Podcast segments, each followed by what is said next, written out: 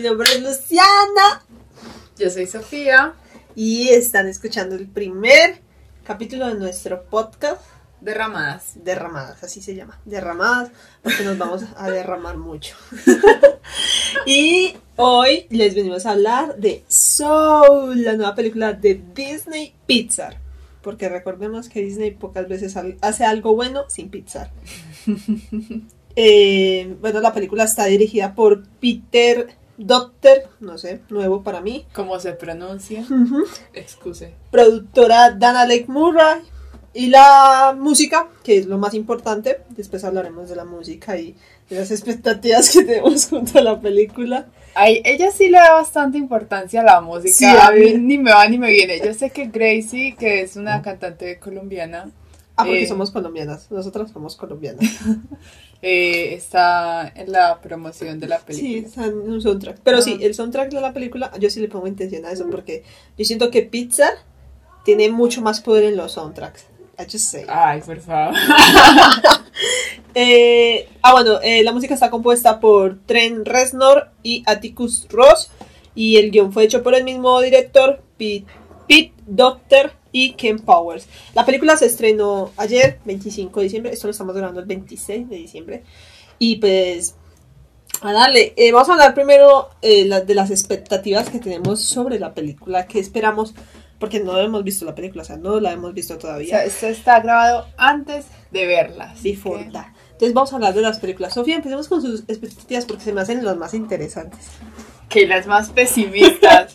Mm, yo soy el ente pesimista de esta relación. Eh, yo no tengo expectativas sobre la película. Pero ¿por qué? O sea, es que eso me lo dijo la otra vez porque no tenía expectativas. Es que me encanta. Es que este año fue horrible, entonces yo no espero nada de Pixar y más porque, si no estoy mal, Pixar nos presentó una película antes de la pandemia que se tuvo que postergar y que fue Unidos. Onward, Onward. Onward. Eh, y no, yo me la viví, esa película fue demasiado horrible.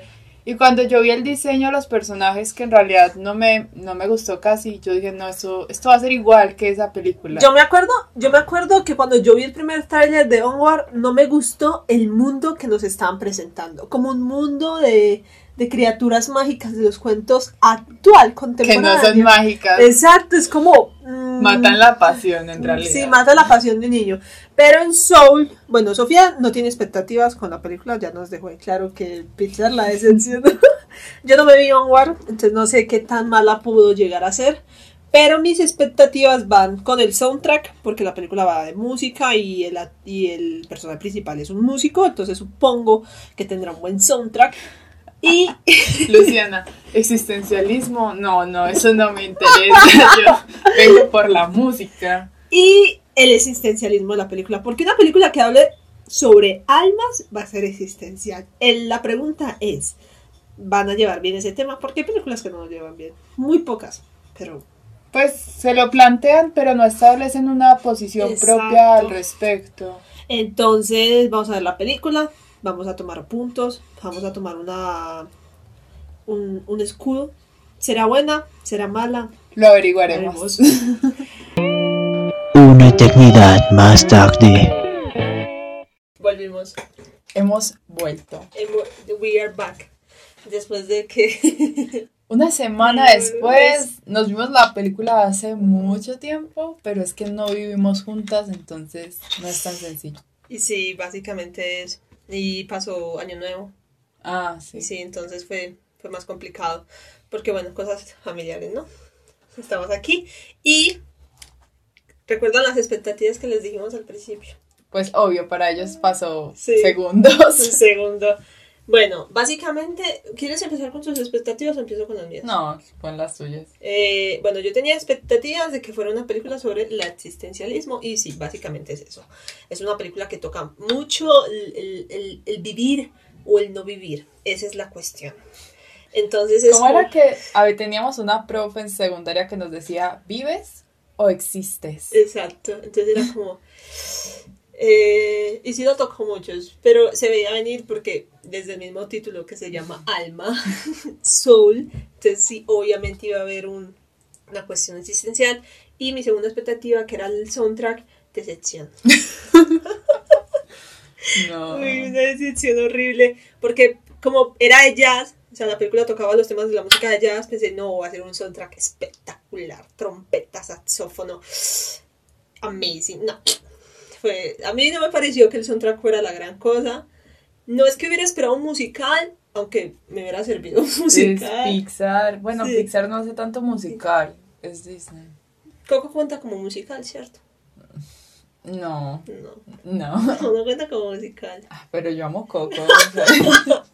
Bueno, la música de Coco es muy buena. La música de Coco es muy buena. Eh, ¿Cómo se llama esta de La Llorona? Uf, es un temazo. Yo casi lloro en esa escena. Eh, Sí. Yo, sí, esa. Algún buena. día tenemos que hacerle un video de esto a Coco. Siento que a mucha gente le gustó Coco y luego la dejó morir. Pues como, ah, Como- bueno, sí, sí. chao. Como, yo siento que eso va a pasar lo mismo con esta de Encanto, que le van a poner un, un soundtrack increíble, como increíble. ¿Sí me hago entender? ¿A ti te gusta la música, cómo se dice, típica colombiana? Pues en plan cumbia, bolero. Sí, Eh, menos el vallenato. pues tuviste que la, la presentación de la película fue con esta... Era una cumbia. Sí. A mí me gustó, en serio, yo casi lloro. Amigos, yo lloro con casi todo, pero a mí me gustó mucho esa canción de presentación. Sí. Para Encanto, estamos hablando. Pues la nueva. Bueno, ah, sí, Soul. Eh, eh, no, quedé muy decepcionada con el soundtrack porque uno piensa que el jazz es aburridor. Pero si, si en verdad profundizamos en el, en el género en sí, el género tiene muy buenas cosas como Nina Simone o Ray Fisher. Uy, no, no voy a decir nada porque yo no sé diferenciar géneros, entonces podríamos estar hablando de soul, de otro tipo de género, pero que uno piensa comúnmente que es jazz, como cuando alguien, género ur- urbano, lo clasifican todo como, uy, reggaetón. Sí, pero sí. no, hay muchas variables, entonces ni idea. Sí, entonces lo más seguro es que, no sé, o sea, pero decepcionada. Hasta ahí llegaron mis expectativas y sigue las expectativas de Sofía. Ay, no sé, es, es que yo te dije que el, el son, el jazz no es ni siquiera es una música como que todo el mundo pueda disfrutar, pues no es muy comercial que digamos o así. Ni siquiera pusieron un solo tema como con letras, ¿cierto? Cierto, todo era como más bien Musical, instrumental. Eso, musical. Y, y nosotros tenemos muy malas experiencias con el jazz. Oh, no. Sí, Luego para otra no, canción. otra cosa. Pero sí, o sea, no es una música. mm, Yo creo que les hubiera ido mejor al soundtrack si hubieran puesto una canción con letra. Pero sí tiene, el soundtrack sí tiene una canción, la que hace Gracie. pero Pero no esa es promocional. Exacto, pero no aparece. Bueno, ya Sí. no podremos escuchar a Gracie, ¿qué importa? Eh, mis expectativas, yo dije que no me iba a gustar y en efecto, no me... Pues, a ver, no es una mala película, la película es muy buena en, su, en lo que ella quiere lograr, en la película siento yo que no estaban intentando hacer una historia maravillosa y memorable, no, pues es como que se plantean, de hecho en los, en los extras, en los... Ah, en los cositos que pone, pues, sí, tienen Disney Plus, po- más, más, cierto, Disney más, eh, Disney, el cosito de Suma, eh, hay un coso que dice extra y ahí le muestran todas las escenas de animación, eh, supongamos que... que querían lograr, Sí, pues que cómo lo desarrollaron y así. Sí, eh, yo no me los vi, confieso. Yo me vi una parte, nos los íbamos a ver y íbamos a ser responsables, pero no lo hicimos.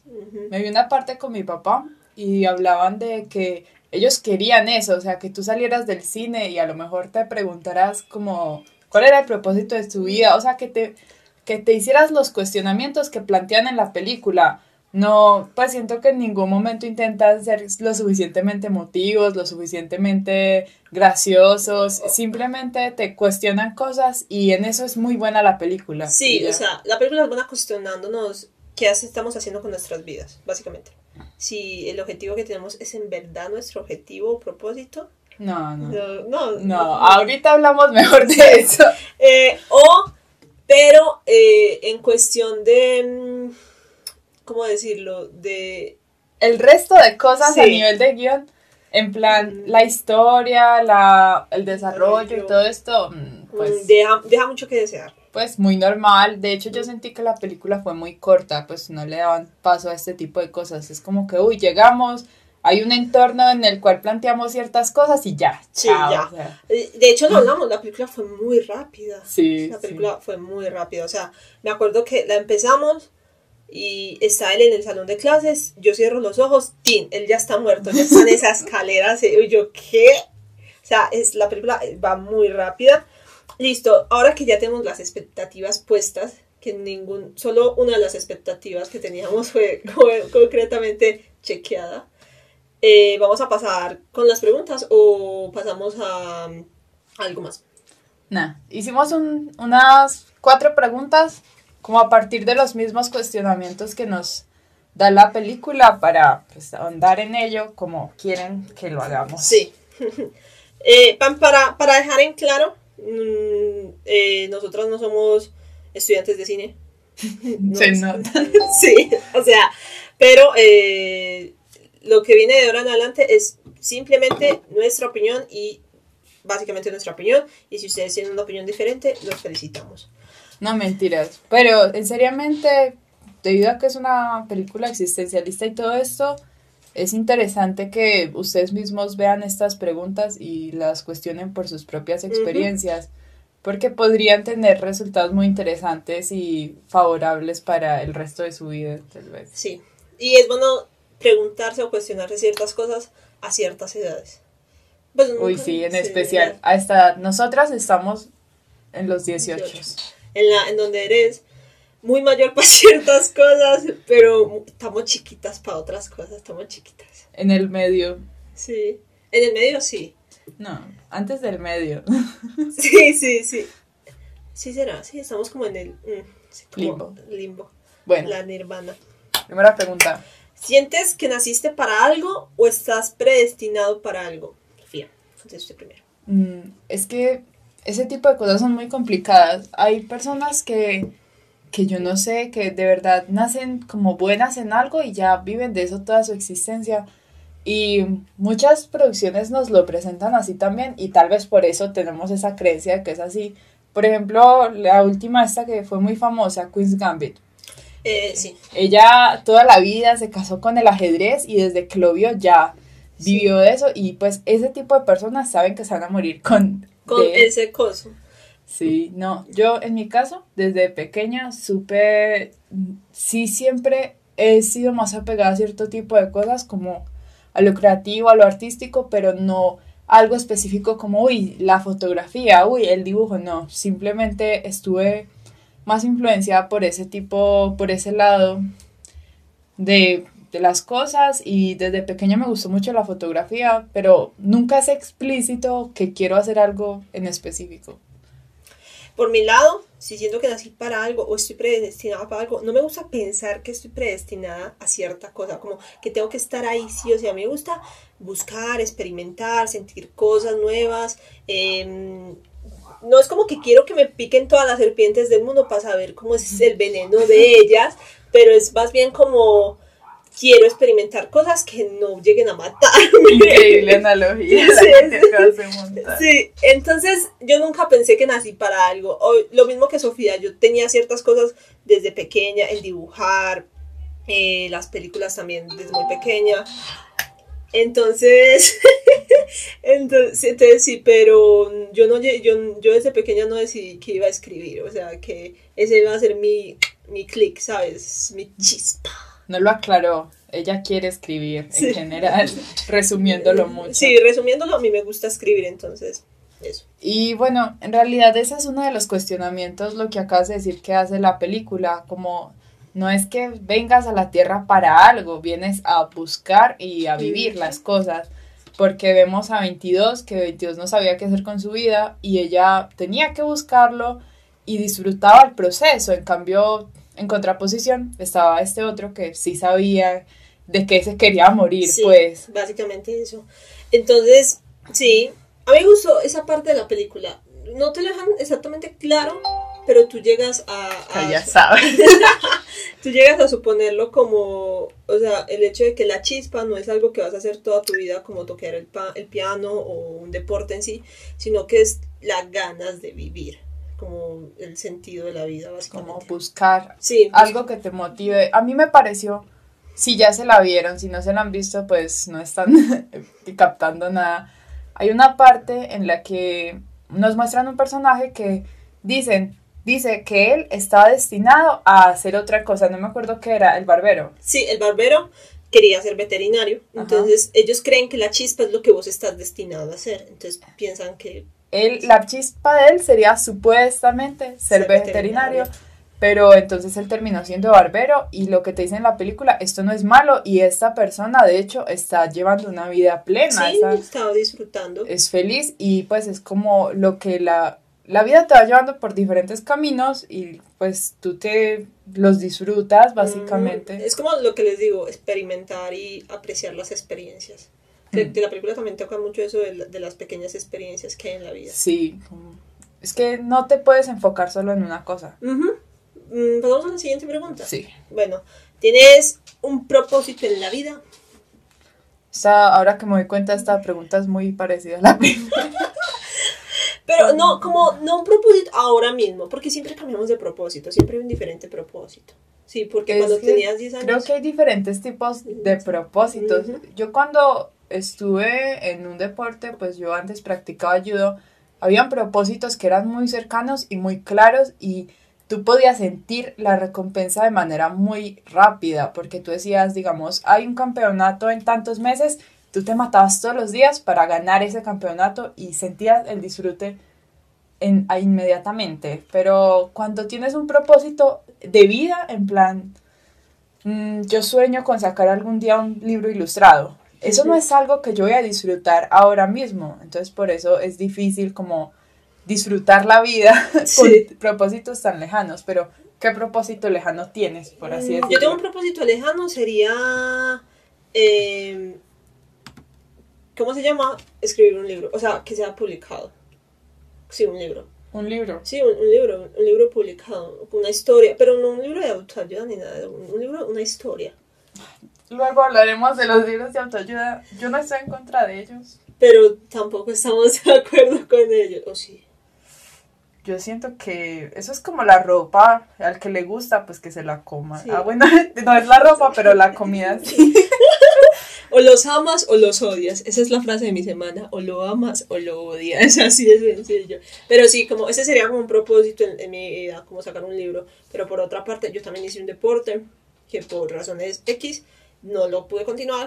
Entonces, eh, eso. Pero, pero sí, o sea, y lo mismo con Sofía, que en los deportes hay diferentes tipos de propósitos y pasan todas las categorías. Cualquier categoría, vida, deportes, romance, amistad. Sí, porque eso es muy cierto. O sea, tú puedes tener un propósito a nivel laboral, que en mi caso pues sería yo sueño con grabar un video musical, con...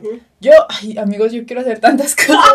Em, yo, uno tiene muchas cosas que con las que dice yo me sentiría realizado si hiciera esto, pero también hay muchos objetivos en plan, por ejemplo, mi mamá es muy apegada a la familia y yo siento que eso es algo que llena a muchas personas, como casarse, tener Hijos. hijos. Uy, yo, yo quiero una casa propia, pues son otros propósitos que no necesariamente están ligados con lo que eres bueno y en lo que eres especial, por así decirlo. Por ejemplo, a mí me gustaría tener un gato, lo cual hoy es imposible porque ya tengo un perro y porque en mi casa no dejan tener más, más animales. Pero si llego a tener mi propia casa, pues tendría un gato también. Entonces, eso se puede considerar un propósito en, en, en mi cabeza. Sí. Me parece que es curioso porque las personas entonces, a raíz de eso que me acabo de, me acabo de plantear con lo que dijo Luciana, hay muchas personas que se creen con el derecho a cuestionar qué tan bueno es tu propósito. Exacto. Es como, ay, yo quiero tener un gato, pero es que... Y luego alguien te dice, ay, ese es tu propósito, que es como tan simple, y es como... Tú no sabes qué tan valioso puede ser algo para cualquier persona. Sí, pues los propósitos llegan a tener cierta valiosidad. Por ejemplo, el propósito- Valiosidad. Creando palabras, la verga. Eh, eh, los propósitos llegan a tener cierto precio, por así decirlo. Valor, Sí, pues. valor también. Nos complicamos tanto. La comunicadora social aquí la Palarepa. ¿Te imaginas un día estos escribiendo en una columna un periódico y que cometas uno de esos errores? No, no. Mira, boleteada. Uy, ¿qué, qué? como, como los errores del Q o algo así. No, pero es que el cubo yo creo que lo hacen adrede. Sí.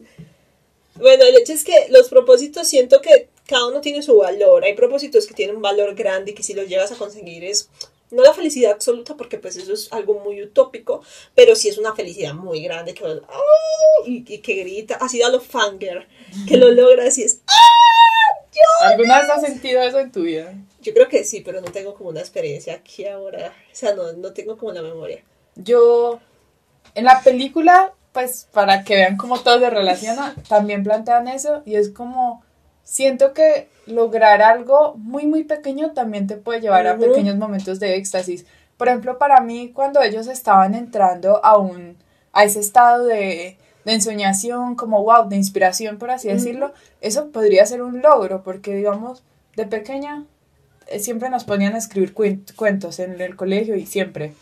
Y para mí cuando yo iba y leía ese cuento enfrente de todos, yo siento que yo entraba también en ese, en ese momento y eso tal vez no es nada relevante pues a comparación a lo que a, es hacer un libro, cosas grandes, Sí, pues, pero pero uno se siente realizado Exacto. con cosas así de pequeñas. es lo que digo, o sea, cada propósito tiene su valor, pero cada, un, cada propósito con ese valor trae cierta cantidad, ¿cierto? ¿Qué? Moneda. O sea, el propósito tiene un valor, más pequeño o más grande. Sí. Pero si no importa si es pequeño o grande, tiene satisfacción.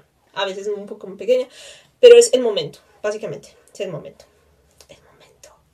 No, sí, yo siempre siento que se trata mucho de sentirse como agradecido por las pequeñas cosas. Así es más fácil como sentir que lograste algo, así sea bueno, pero es que yo siempre he sido una persona muy, muy así, ¿cierto?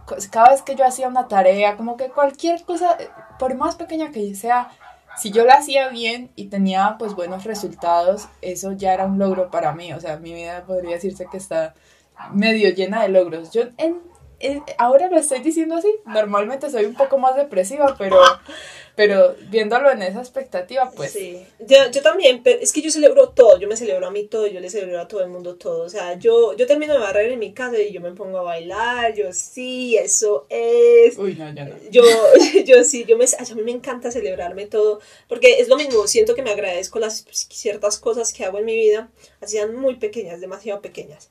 Bueno, mm, vamos a seguir inculcando o pasamos de pregunta. Inculcar. Inculcando, no sé qué estoy diciendo, Shot por cada vez que Lucía diga una palabra mal. inventada. ¿Cómo ha afectado? Esta es otra pregunta. Sí, ya estamos en otra pregunta. ¿Cómo ha afectado este propósito de a tu día a día? No sé leer. Eh, es básicamente, si tienen un propósito, uno grande, cómo eso los, los ha llegado a afectar de las dos maneras, mala o buena, porque el camino tiene baches y tiene manzanas, por así decirlo. Entonces usted se encuentra una manzana y se la come y después se tropieza con un bache. Y te atragantas con te la atragantas con la manzana. Aprendan a tragar. Entonces eso. Ay, no. Entonces sí, ¿cómo, cómo la, la, la respondo yo? Sí. Sí, bueno. em, mi propósito me afectó con mucha ansiedad. Porque que les digo, mi propósito es el, el- el más grande. Pues yo, como les estábamos hablando, teníamos muchos propósitos, pero vamos a hablar del más grande.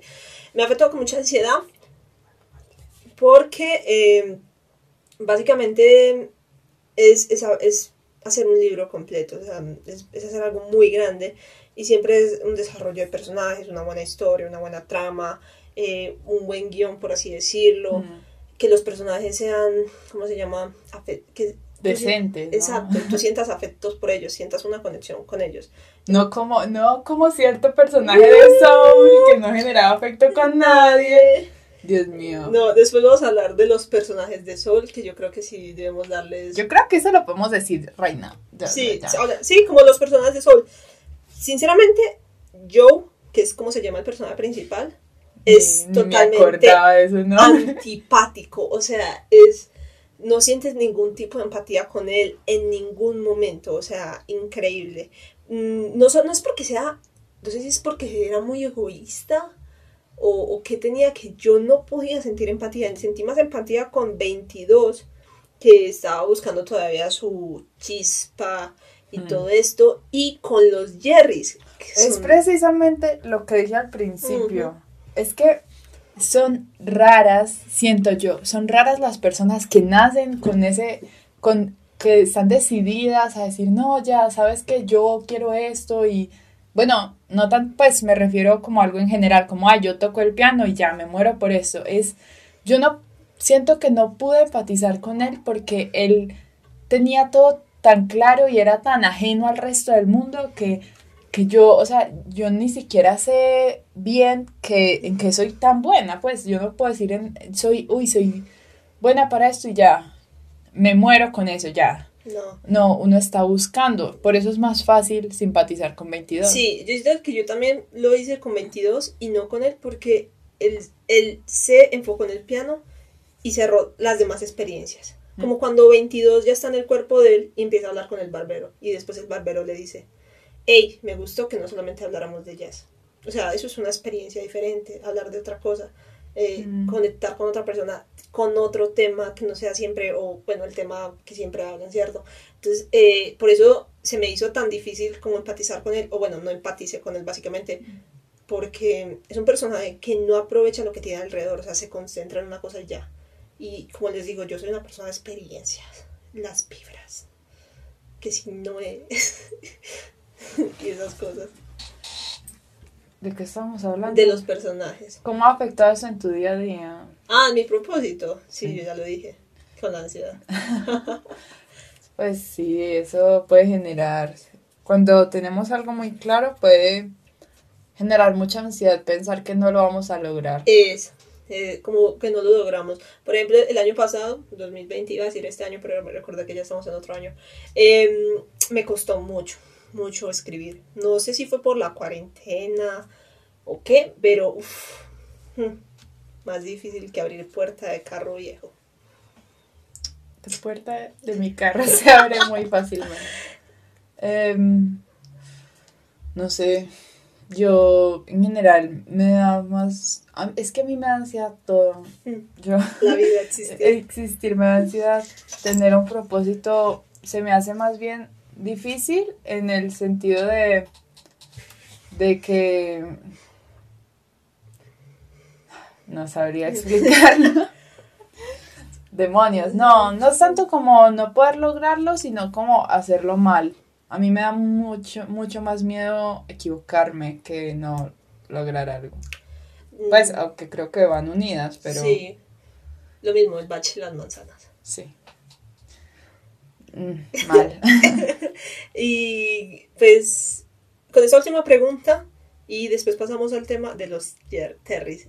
Terry y Jerry, yo creo que sí deberíamos hablar de ellos. ok. Sí, es que tengo muchas ganas porque sí, sí me gustaron mucho. ¿Alguien ha intentado imponerte un propósito o expectativas muy altas en tu propio propósito, supongo yo? Eh, yo personalmente, yo perso- Dios, qué redundante eso.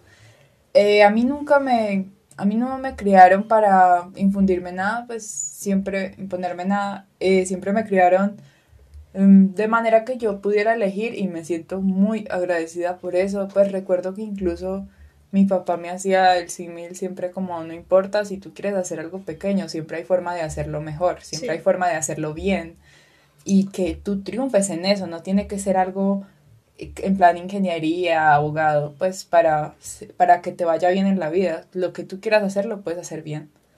Yo siento que eso es lo que como que medio separa mi familia, porque, a ver, a mí no tampoco me han impuesto algo como tiene que hacer esto, pero, pero el, el tema del dinero, de conseguir más dinero de lo que ya tienes o del con el cual te criaste, sí es un tema que Influye mucho. influyó mucho en lo que crecí, no tanto por el lado de mi mamá, porque mi mamá era como el papá de Sofía, ella decía, haga lo que usted desea y si lo hace bien, va a llegar, ¿cierto? El Mm. dinero llega cuando usted hace las cosas bien. Sí, Sí, porque es exacto. Pero entonces, como uno va creciendo y va viendo como su propósito, eh, ser escritor es muy difícil. O sea, es- No, y más en la en el panorama. ujú, tercermundista. Sí, en, en el país hay diferentes cosas que son más difíciles, hay que admitirlo, y sería un poco cre- in- Incrédulo, decir Tonto. que que, que un escritor va a salir así, de salto con un libro, ¿cierto? Por favor, Wattpad. Por Fa- favor. Wattpad nos va a sacar de esta pobreza. Lo intenté, intenté, intenté que Wattpad me salvara. No funcionó. Bueno, se continúa. Pero sí, eh, la, la expectativa del dinero, pero como fui creciendo, como fui pasando mi adolescencia antes de pues, llegar a los 18, porque, uy, 18, adulta. ¿Cierto? Eh, mentiras, no. No se acerquen a los 18. Eh, ¿Qué? Entonces, ¿qué? no, sáltense, lo vayan directamente a los 19. Pero entonces me di dando cuenta que lo mismo, si hago lo que hago bien, el dinero va a llegar solo. O sea, primero es mi felicidad. Y obviamente la felicidad no de comer, la felicidad no una casita en llano grande. Mm, No vamos a romantizar eso en este canal, no. lo sentimos. ¿Sabe? La felicidad ni el amor les da, bueno, depende de qué tipo de amor. Ay, amiga. Eh, no les van a dar una casita en llano grande, ni de comer, ni un carro, pero eh, en cierta parte los va a completar y si eso los hace tan feliz y si lo hacen tan bien y si siguen practicando y siguen continuando y siguen y siguen, me va a llegar un momento en donde eso les va a monetizar, ¿cierto? Es como esa gente de YouTube, los que empezaron en YouTube, ¿cierto? Sí. que mm, eran más bien gamers y empezaron con gameplays y era porque a ellos les gustaba, les gustaba jugar. Muchos de los youtubers de antaño, pues de antes, los primeritos. Eh, me imagino que hay mucha gente que sí empezó por, pues, por el dinero, no sé. Eh, empezaron porque les gustaba, o sea, Sí. literalmente es como, está haciendo, lo hacían por amor al arte, básicamente. El, sí, exacto. Entonces era como porque querían jugar o hacer tutoriales, que algunos hacían tutoriales en algunos juegos. Y ya eso con los años, con los meses, les monetizó. Entonces es básicamente eso. Eso es mucho esfuerzo. Por Uf. ejemplo, Gaby, ella creo que, pues la, la mujer esta que queremos mucho de fuera de un foco, poco, un shout out a Gaby. ella estaba diciendo que ella lleva como, ¿cuánto? 10 10 años. y apenas va a llegar al millón. Eso, pues, siento que en cuestión de números, yo admiro demasiado a esa mujer, siento, o sea, yo siento que ella, wow, es Eh, o sea, eh, y, y nos gusta mucho. Gaby es una muy buena. A mí me gusta cómo habla Gaby. Se me hace muy tranquilizador. Sí, ella, pues, Sí, se le no, nota que es profesional, no sí. como nosotras aquí hablando a la de Dios. ¿verdad? Es cierto. Pasamos a los Jerrys. No, espere, Ah, iba a decir algo más. ah, bueno, hágale. ¿Te acordás cuando estábamos, nosotras estudiamos juntas el bachillerato, lo que vendría siendo de sexto a once, pues para si alguien. Sí, en Colombia, pues. Colombia. Eh, teníamos una profesora que nos hablaba mucho de los propósitos de la vida. Pues que ella básicamente como que nos quería meter en una filosofía en la que nosotros tuviéramos que sentirnos realizados como personas, más allá de querer solo conseguir dinero. Sí, sí, es como, es lo mismo, eh, no llenarse solamente con algo material, porque al final el material se va, o sea, que usted qué le queda cuando usted está viejito, 70, 80 años, que cuando está más, no está más pasa, ¿cierto? Y usted qué le queda, o sea, usted tiene dinero, ¿cierto? Pero, pero que hay de ese pequeño vacío de, digamos, felicidad, experiencias, lo que sea, que, que, que hay ahí, nada, ¿no? Sí, no sé, siento que uno tiene que buscarse, sentirse realizado personalmente antes que, Profesional. no, no, no. más allá de, pues sí, de la, de la plata, porque he conocido gente que genuinamente solo hace las cosas por dinero, pues simplemente dicen como, y de nuevo, no estoy diciendo que uno viva del amor, de lo que sea, no. O sea, tú sí tienes que buscar tu estabilidad Claro. económica, hay que ser realistas. Sí, Pero hay gente que literalmente piensa por plata, o sea, es raro y es como, ¿y, y vos qué? O sea, vos no servís para nada más en la vida, no querés hacer nada más o qué. Sí, es como, es lo mismo, o sea, es, hay que buscar algo más, porque mm, hay personas que consiguen tanta plata en su vida que al final cuando mueren no pudieron gastar ni la mitad de esa plata. Yo le tengo miedo a la plata, siento que corrompe, o sea, la verdad Sí. me da miedo. Es como lo Como que, las posibilidades. sí, es como lo que hablábamos una vez, gente con plata hace de todo, o sea, hace de todo en su vida y llega un punto en que ya hicieron todo que traspasan el límite, o sea, cosas oscuras, Oscar, nosotras aquí de... de, es conspiranoicas, conspiranoicas. Eh, sí, Sí. esto de las expectativas Ah, muy altas. Yo hubo un momento en donde sí me puse expectativas muy altas, como, uy, no, premio Nobel, la escritura, uf, cosas están allá Pues ya un colombiano se lo ganó, yo no Sí. creo que sea tan... tan difícil, o sea, pero tiene Pues- que ser un- una literatura increíble. Pues yo me, yo me di parte de 100 años de soledad, uf, una cosa, es que corrompe mucho la cabeza y se complica mucho, mm, pero no significa que sea malo. No, Bis, ¿cómo vas a No, decir que es no, malo? no, No. no. Pero entonces sí me llegué a poner las expectativas muy altas y dije, no, no, no, me tengo que tranquilizar. Porque en cierta parte uno sigue siendo como principiante en, en el medio, donde En uno se- todo. en todo básicamente. Entonces simplemente dejé que me llevara mi, lo que conozco y que poco a poco iba aprendiendo. O sea, eh, es- el dicho es que ante más usted lee, más sabe cómo escribir, porque usted va tomando nota de algunos escritores y va haciendo su, su propio entorno, o bueno, su propio modo de escribir. Y es lo mismo como en todo, en la comedia, en la música, en la actuación. Siento que ante más usted consuma del contenido, Sí, eso es muy cierto, hay que... usted va a ir sacando sus cositas, ve, me gusta esto, puedo transformarlo a mi modo, o también lo puedo utilizar sin que se note. Eso es lo que en la teoría llaman retroalimentación. Es que ya existe algo y tú, según tus experiencias, la forma en cómo has vivido y lo que tú mismo has creado, complementas eso ya existente. O sea, tú no creas algo de la nada, tú te retroalimentas de lo que ya existe. Y no está mal, está muy bien de, De hecho. hecho, eso es lo que debería Sí. ser. Sino que hay, hay cosas que... Hay personas que son excelentes. Ya que hablamos de Gabriel García Márquez, hay gente que es tan buena que te hace sentir pendejo. O sea, tú piensas, Dios, cuando yo no voy a triunfar así, yo no voy a ser así importante, pues no voy a ser nadie en la vida, básicamente. Y esas, esas personas, o por muy bien por ellas, pero popularmente como que generan expectativas Mm. Muy altas en la, en la gente, pues como, o incluso pues si uno las usa de referente, pues. Sí, por ejemplo, yo que estudio comunicación social, pues si no saben, Gabo también fue periodista. Entonces hay expectativas muy altas porque, Gabo era un excelente cronista. O sea, él, él era la verga. Gabo era la verga. Es- está Gabo y después Dios, ¿cierto? entonces, entonces, uno como periodista y teniendo a Gabo como expectativa, como, no expectativa alta, como, como cuando está- Referente. Exacto, como referente, porque Gabo es el único colombiano que ganó el premio Nobel en literatura.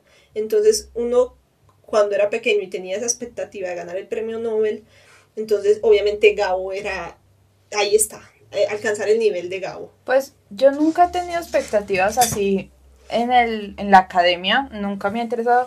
Por ejemplo, cuando yo entré a la carrera, eh, preguntaban como, ¿quién aquí quiere ser director? Y yo, no, pues la verdad, yo no quiero ser directora y eso es muy normal en mi carrera, que es comunicación audiovisual eh, o algo así.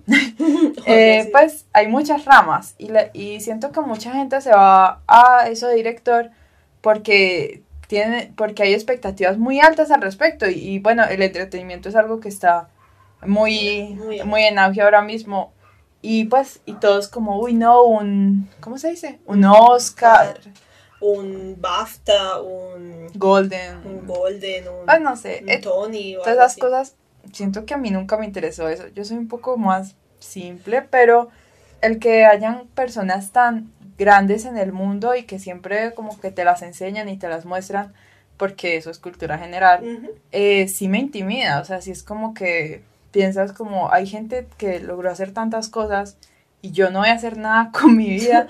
De hecho, en la película usaban como instructores personas muy exitosas. Ah, sí, a 22 le tocó instructores a la Mohamed, Abraham Lincoln, la madre Teresa de Calcuta.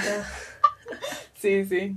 Se hicieron la película, hay una parte muy graciosa con ella. Y tenía ot- ah, y el supuesto instructor de ella, por el cual Joe lo reemplaza, era un psicólogo Súper exitoso, Sí, o sea, que la verga. Dios y él. Y hoy- eso intimida, eso es como, wow, yo no, tal vez no logré hacer esto en mi vida. Sí, pero yo siento que hay que pensar en el pasado, o sea, no en el pasado suyo, sino en el pasado de esas personas. Mm, Imagínense, por ejemplo, ustedes también estudian lo mismo que Sofía, eh, comunicación audiovisual o cine, ¿cierto?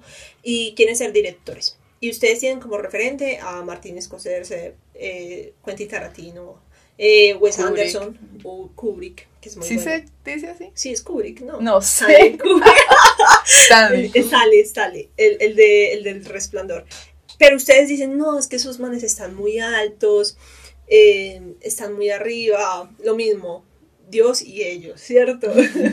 pero voy a gastar. Están en el penthouse. Sí, están en el penthouse. Pero ustedes también tienen que pensar que en su momento, ellos, cuando empezaron, así sea su carrera, tanto profesional o en la universidad, porque la mayoría de ellos hacen una carrera universitaria. Mm. Sí.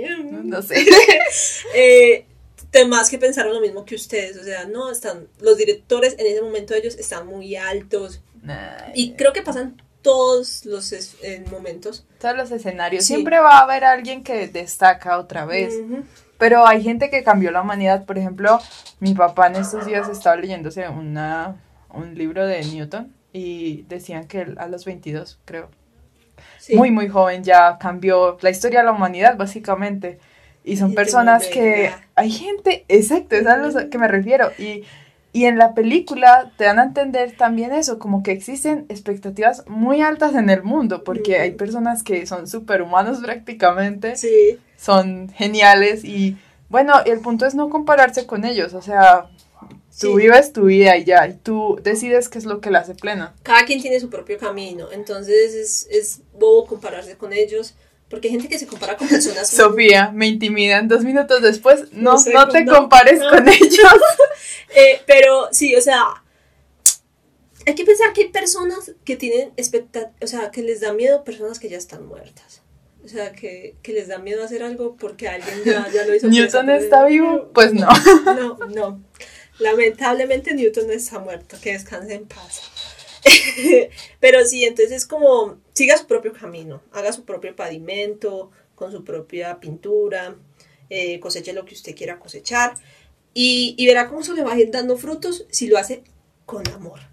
El secreto es el amor.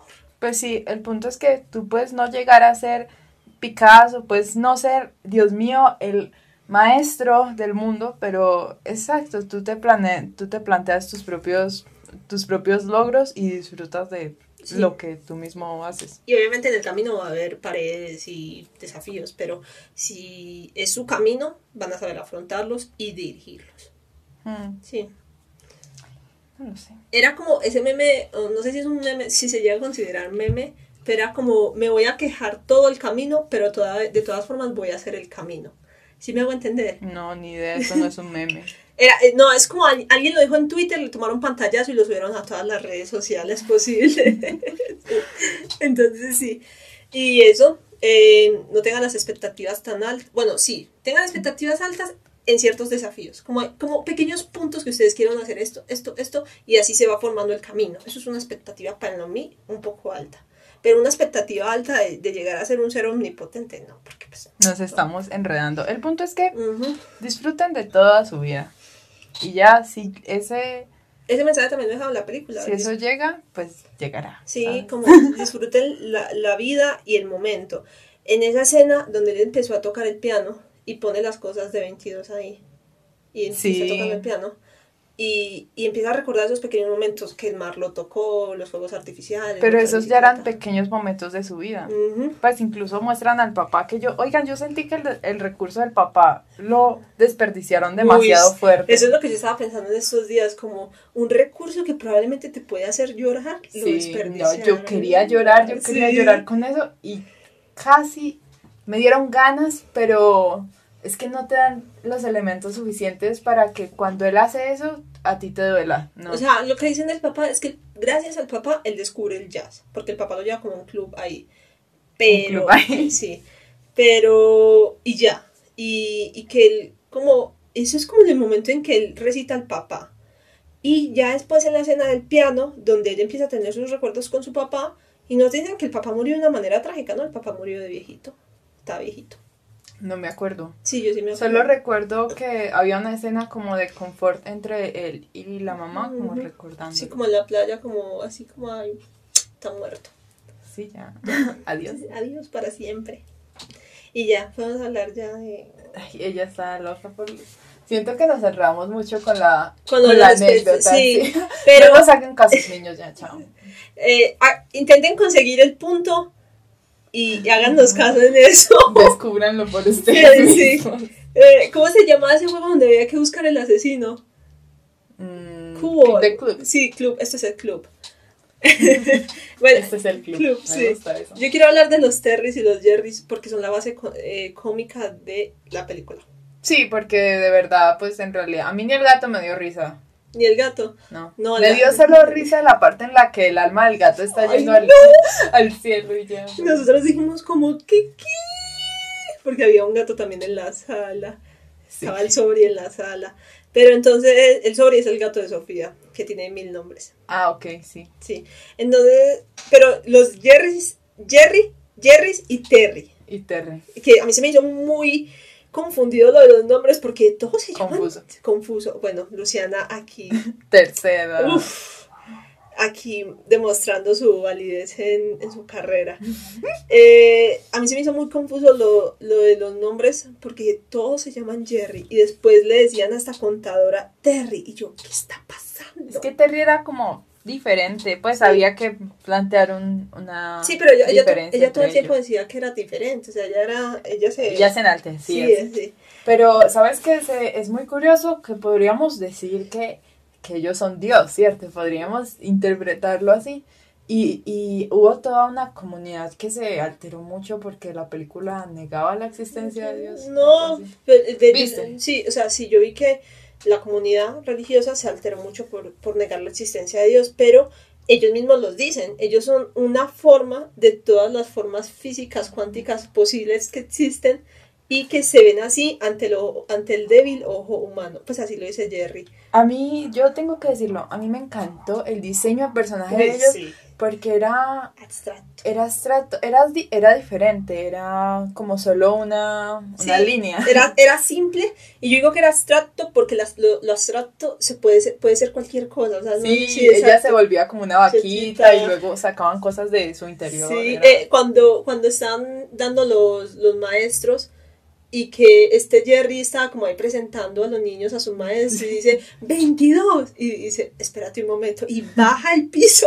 como si fueran escaleras. Sí, exacto. Entonces es muy divertido, es un recurso muy divertido y a mí se me hace que hace la película muchísimo más divertida. O sea, ese recurso Mm. me gustó mucho. No, este es una. Me pareció curioso que ellos en general eran una forma muy simple, como digo yo, eso podía ser una línea, o sea, en serio, era una, era Era una muy línea. simple. Y para hacer un concepto tan complicado, pues siento que pudieron andar más en eso, pero pues tampoco el- la película no iba de eso. Sí, la película no iba de ellos, aunque no estaría mal ciertos cortos sobre los Ter- Terrys, Jerrys, lo que sea. Ay, la escena de Terry cuando mete al otro man en... en- ay, eso fue muy, muy gracioso. Si ya se la vieron, sepan que mi escena favorita fue esa, cuando el Terry, cuando, sí, Terry, se Sí. confunde de personaje y coge a otra persona random y le causa un trauma de por vida. vida. que le dice como, no comas esas papitas, en serio te van a matar y el mal las tira. A mí, mis, de mis escenas favoritas están las conversaciones de los Jerrys. O sea, eran lo más disfrutado. A mí me gustaban mucho.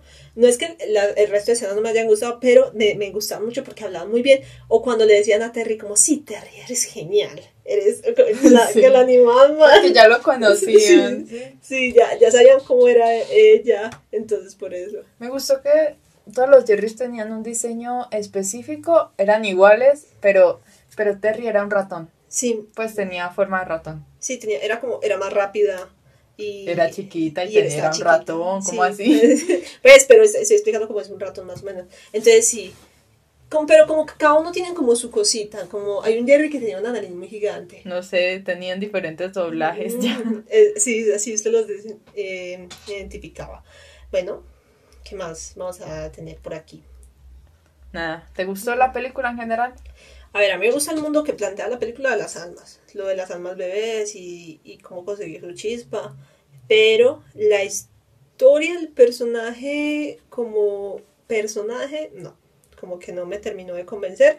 Su camino, pues. Sí, si, si le vamos a poner algún tipo de calificación, solo vamos a decir... No, si no, yo soy re mala para hacer Bueno, entonces, digamos que entre si me gustó o no me gustó, si la amé o la odié, voy a decir que sí, sí me gustó, porque tiene un, un concepto eh, de comedia muy bueno y la película no se enreda, eso es verdad, con lo que quieren. Ellos saben Ellos- a lo que van. Sí, ellos no son nosotras. ¿Y a usted, Sofía, le gustó la película o no? Sí, me parece que logra su objetivo. Eh, hay que decirlo, no es mi estilo porque como ya habrá quedado claro, me gusta más cuando hay una historia y a partir de la historia desarrollan esos Mm. conceptos que quieren manejar. La película se va muy de cabeza a los conceptos Sí, como, directamente. Sí, a plantearse cosas, no, no tanto a partir de la historia, pues la historia es muy simple. Y eso no me gusta, me gusta más que sean como, se compliquen la vida, pues, sí, con el guion. Entonces, Pero sí. sí me gustó. sí. Yo creo que deberíamos tocar el tema de que Unidos y Soul salió el mismo año y son de Pixar también. Y Unidos no fue tan buena. Yo me la vi hace unos Ya días. se la vio, ya, Ya se me la vi, ya me la vi. Y uf, Ella solo quiere dejar claro que se vio unida. O sea, es que estábamos hablando el día que nos vimos Soul que que si era Yo dije eso, sí. que tenía muy bajas expectativas con Soul. con Soul porque eh, había, había visto Unidos y eh, había sido una mala experiencia. Y yo dije, me la voy a ver porque pues uno siempre tiene opiniones diferentes. Uy, pero qué mala experiencia. Sí, esa fue muy, también, muy simple, ¿no? Sí, como, es que no me gustaron ninguno de los personajes. Ningún- o sea, y no me gustó el mundo que me plantearon, como un mundo contemporáneo, pero con fantástico, no sé, Sí. como si el Hobbit tuviera iPhones, básicamente eso. Hay una foto del mago blanco con un reloj. Ah, sí, ¿No? sí, sí. Sí. Bueno, Bueno, eso fue todo por hoy. Eh, nos escuchamos dentro de 15 días. no, lo sé, no se sabe. No se sabe, no se sabe. Eso lo determinará la justicia. Eh, con- Per- perdón si nos enredamos. Sí, eh, nos Trama. va- vamos a ir hablando mejor, menos rápido. Recuerden que este es el primer capítulo y somos bastante niñas en esto. Estamos chiquitas, ¿cierto? Estamos chiquitas. Estamos chiquitas. Entonces, pero con el tiempo vamos a ir tomándole la rienda al caballo. Nos esforzaremos. Se los prometemos. Eh, con la siguiente película, que aún no sabemos cuál es, pero va a ser buena. Yo creo. ten- Ah, no, bueno, luego les avisaremos Sí. cuál es.